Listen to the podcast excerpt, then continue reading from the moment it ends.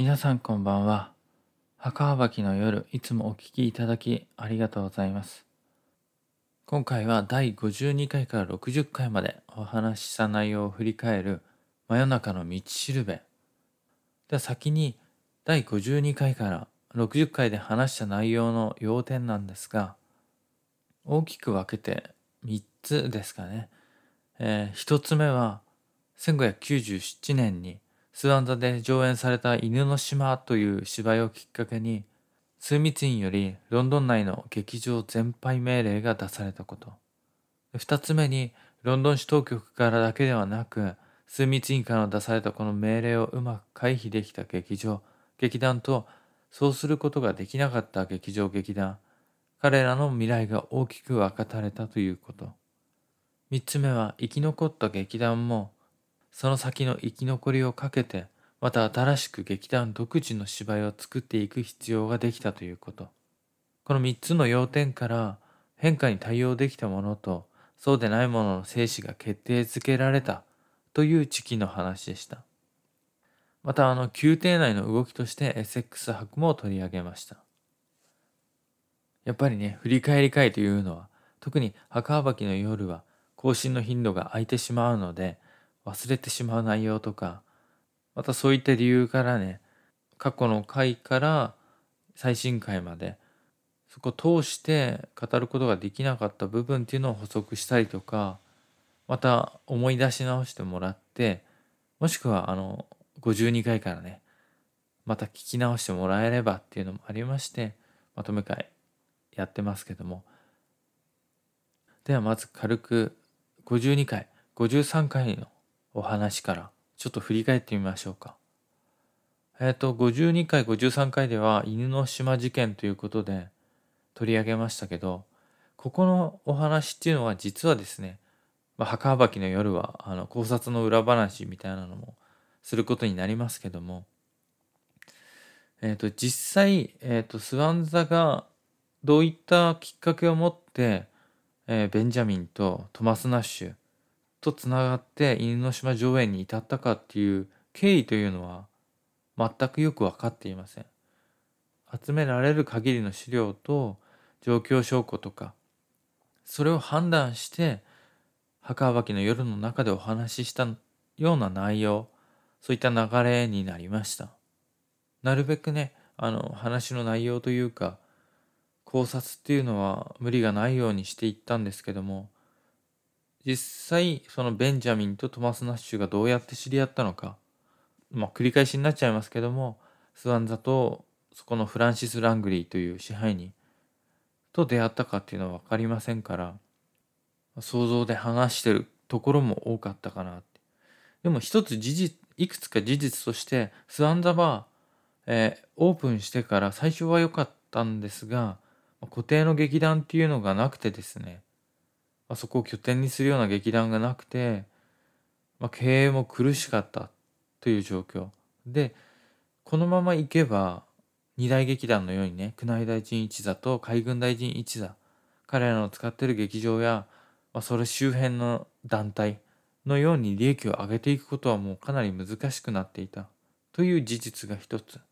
でその中で出てきたねペンブルック白一座というその劇団も主要メンバーが宮内大臣一座に行ってしまったんですね。引き抜かれてで残りかすみたいな状態になってたんですけども実際まあペンブルク博一座にも、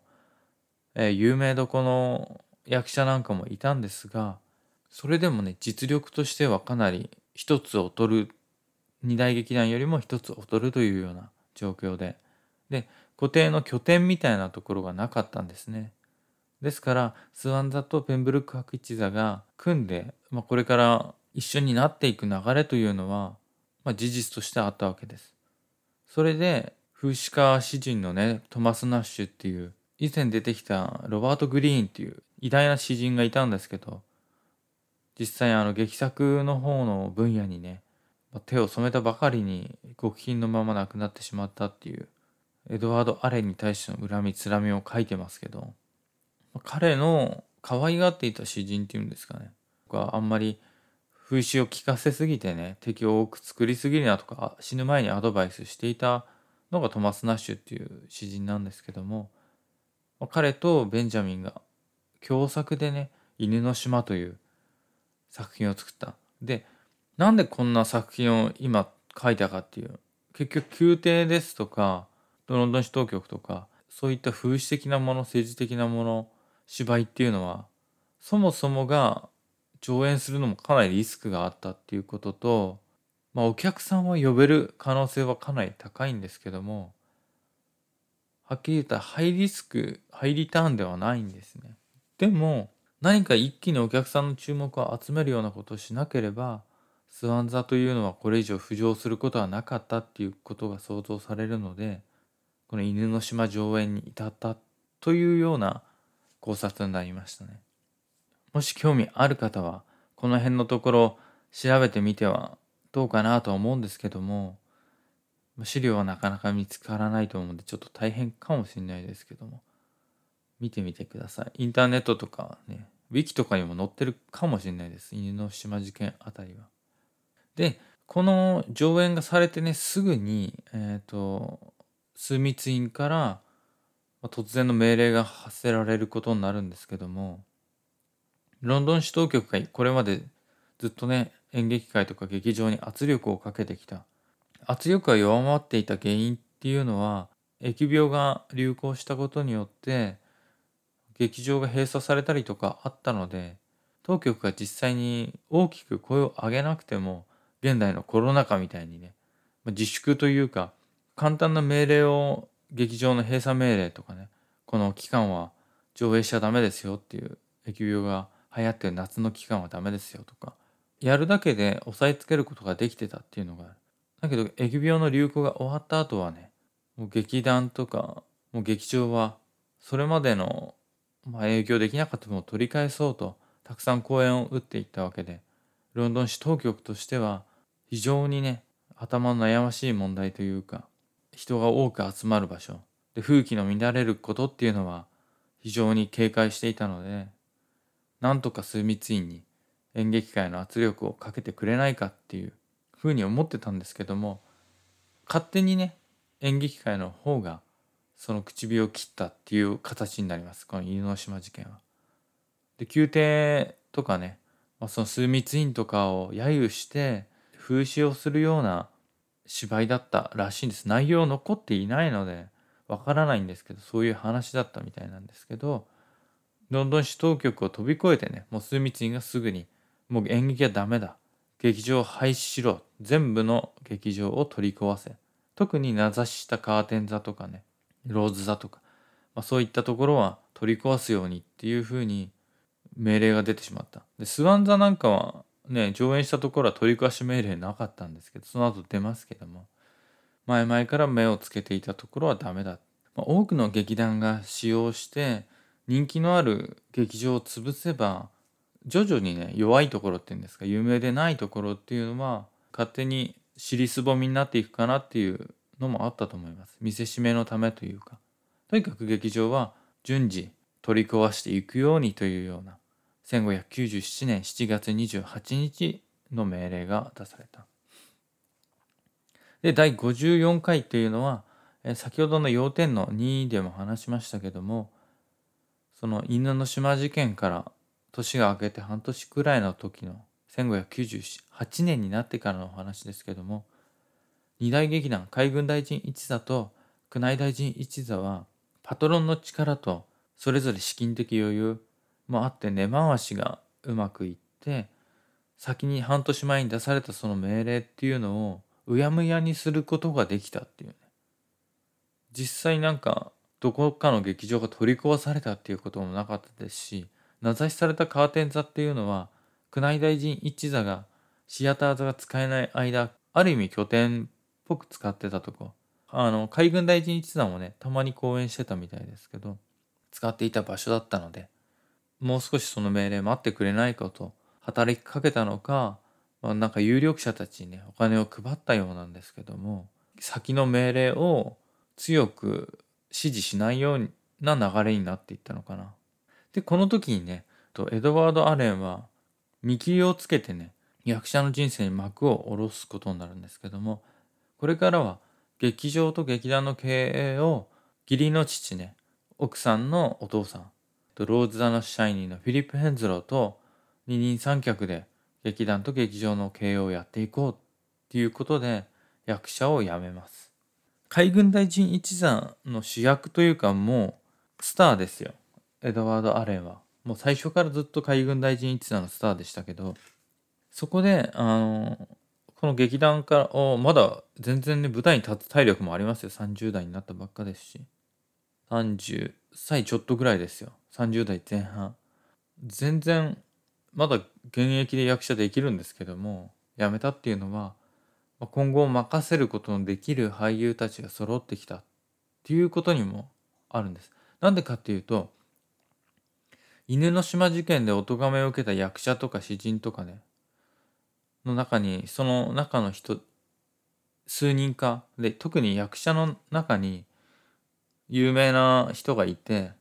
彼らをスカウトして海軍大臣一座の役者の層っていうのが熱くなったんですね。ベテランの層が。だからエドワード・アレンが舞台を離れてもこのまま人気を維持できる。で、エドワード・アレン自体は今後例えば自分の劇場を持って劇団を経営していきたいっていう目標もあったようです。なので劇団の主要メンバーというか中核運営に関わる役者たちとか運営陣っていうのはここ23年で相当な財産を得てます。特に二大劇団海軍大臣一座と宮内大臣一座。で宮内大臣一座って見てみれば主要メンバーは皆ある程度の財を成してるし特にウィリアム・シェイクスピアなんていうのはもう蓄財とかこれからのね投資なんかにもすごく目を向けていて故郷では資産家として成功した若者としてね認められていたというかそういう認識をされていたみたいです。なぜかというとその故郷の町長のね息子があの金の申し出のために一度ロンドンを訪れてますからそれにウィリアム・シェイクスピアは不動産を買ったりとか麦芽を買い込んで値上がりに乗じて売ろうと溜め込んでいたりとかウィリアム・シェイクスピア自身は蓄財の方にも抜かりがなかったっていうこと。で、第55回、謎の道化っていうタイトルで、ここで、えっ、ー、と、さっきの要点のね、3番で話した生き残りをかけて、また新しく劇団独自の芝居を作っていく必要ができたというのは、二大劇団であってもこの先またどうにかなるかわからない。で、旧来の芝居っていうのはやはり当局から良しとされていないし、どんどんね作品自体も変化していかなければならない特に宮廷に呼ばれるような劇団というのは新作を市場の一般のね市民に見せてで旧作って言って数年前とか10年前ぐらいの芝居っていう歴史の深い芝居っていうのは宮廷で上演することが多くて両方やっていかなきゃいけない。で数年前にね市場で人気のあった例えば暴力的なものとか残虐性の高いものあと風紀を乱すようなもの。そういった芝居っていうのはもちろん市場では人気ありましたけど宮廷でかけることができないのでそれをまた市場で人気あるからといって上演し続けていけばまたお咎めを受けるかもしれないので今までのね本当に大騒ぎするような芝居喜劇とかもう観客も巻き込んで熱狂するようなものとかそういうのはちょっと宮内大臣一座としては脱しなきゃいけないんだと考えていたみたいです。特にウィリアム・シェイクスピアも作品自体今までね喜劇ばかり書いてきましたけどそろそろ違う、まあ、女王もねあの宮内大臣一座特に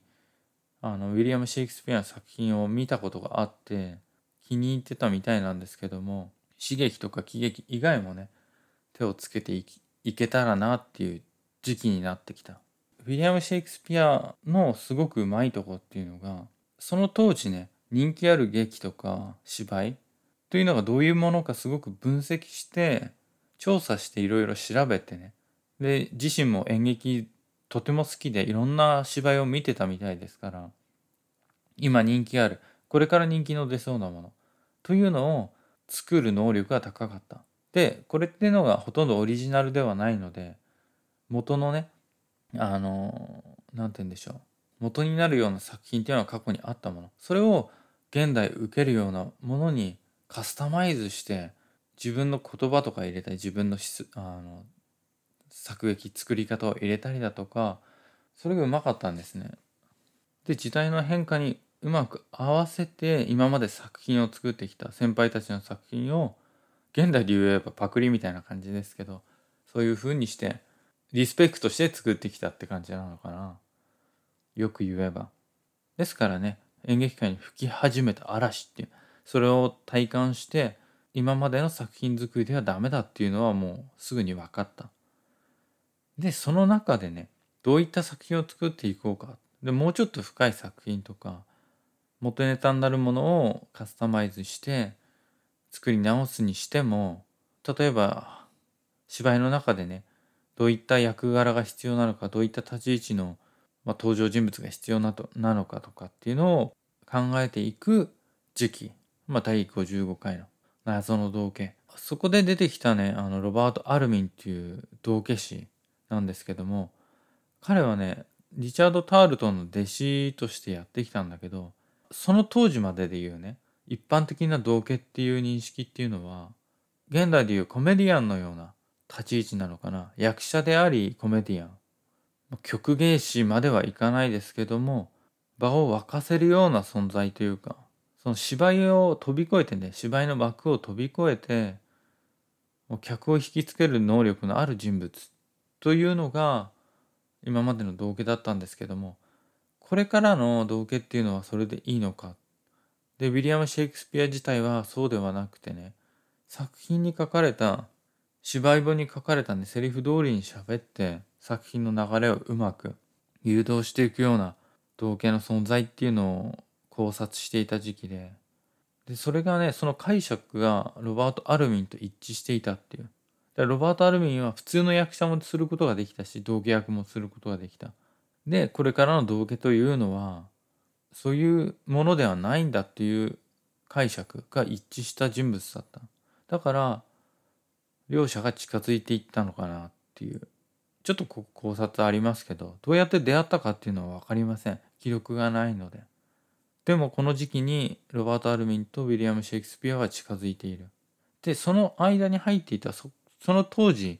同時期にウィリアム・シェイクスピアとかなり距離を近くしていったのがベンジャミン・ジョンソンっていう作家ですね。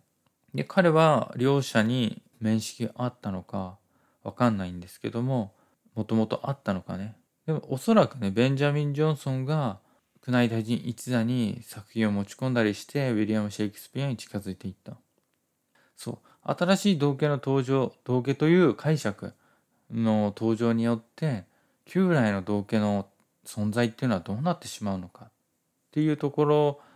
の変化のねちょうど、まあ、変化の出発点になった出会いかなそれが55で話した話ですね56は、まあ、ちょっとね演劇界の流れから少し離れてはいないんだけどちょうどこの白昼の決闘といってベンジャミン・ジョンソンがねこれからベンジャミン・ジョンソン自身は自身のキャリアを築いていこうってところですよ。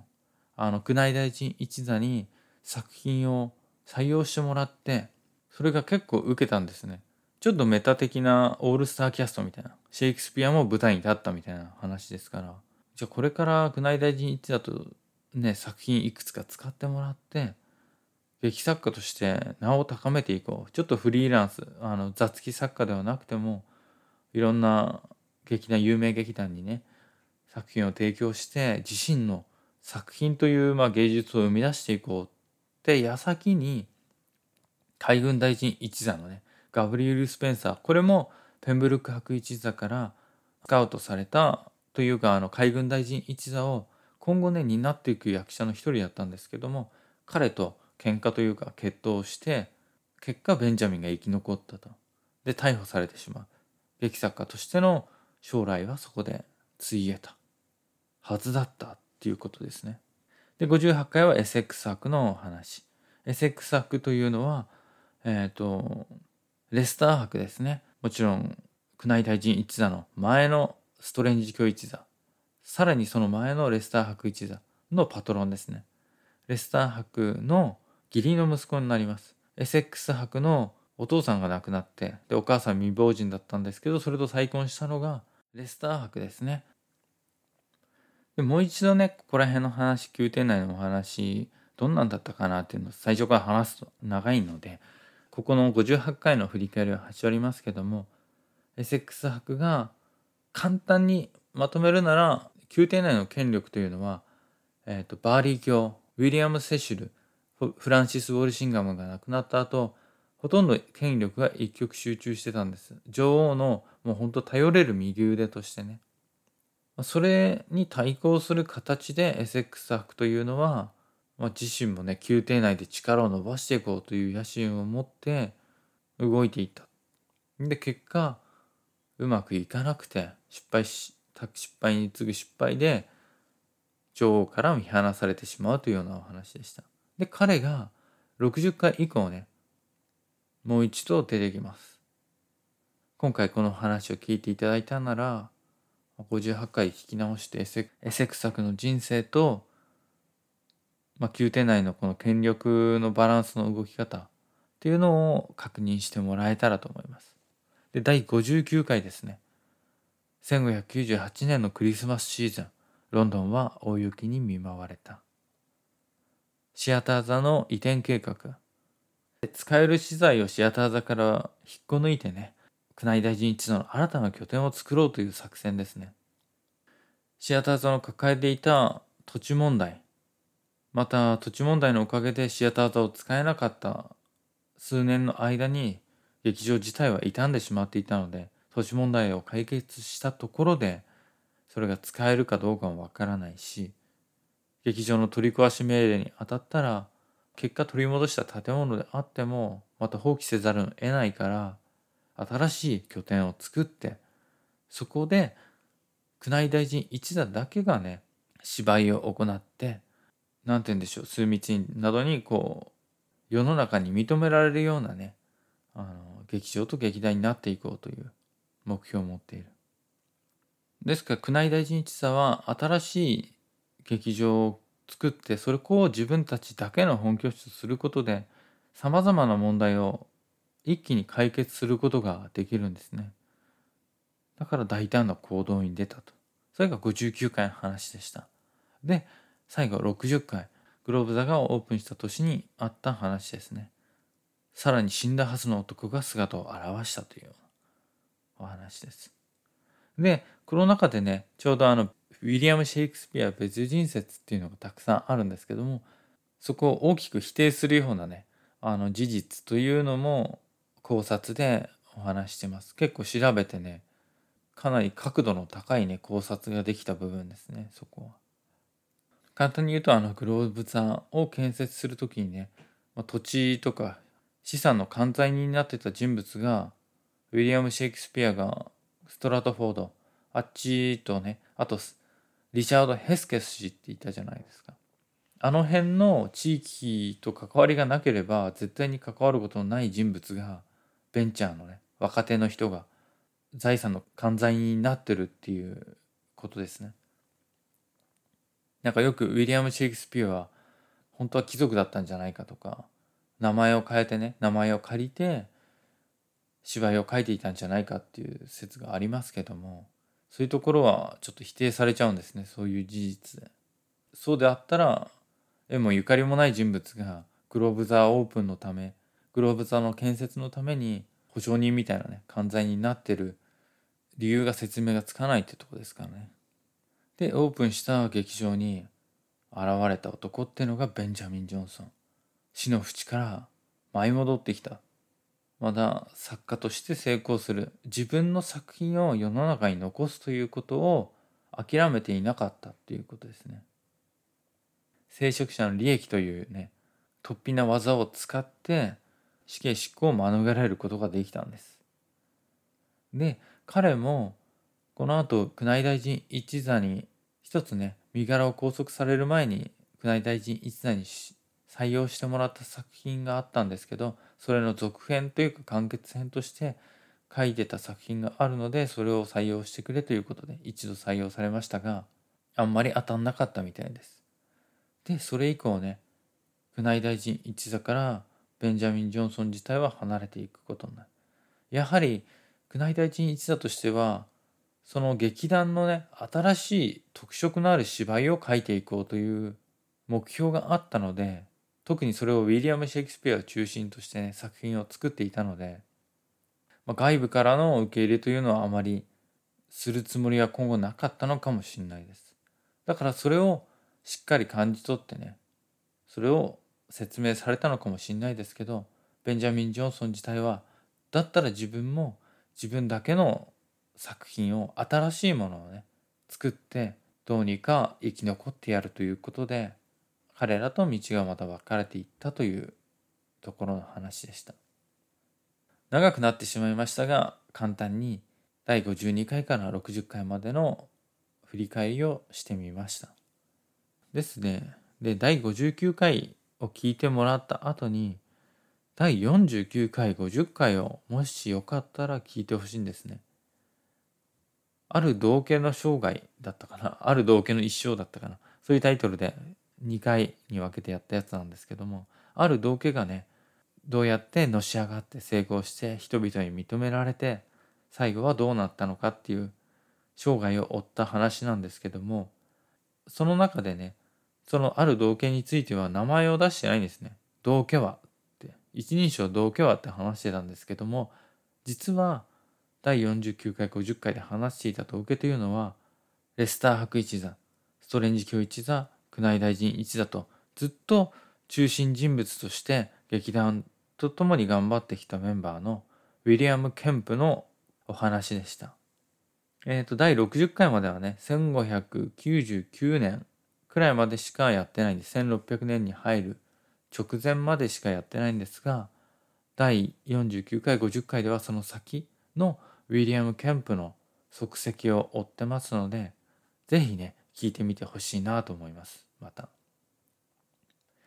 それではね、第61回から以降は、ほぼ最終章ということになります。おそらく、次のね、数話で、このウィリアム・シェイクスピア編は、一区切りということになると思いますので、ぜひ最後までね、お付き合いいただけたらと思います。ではね、また新しい回がアップされたら、ぜひお聴きください。さようなら。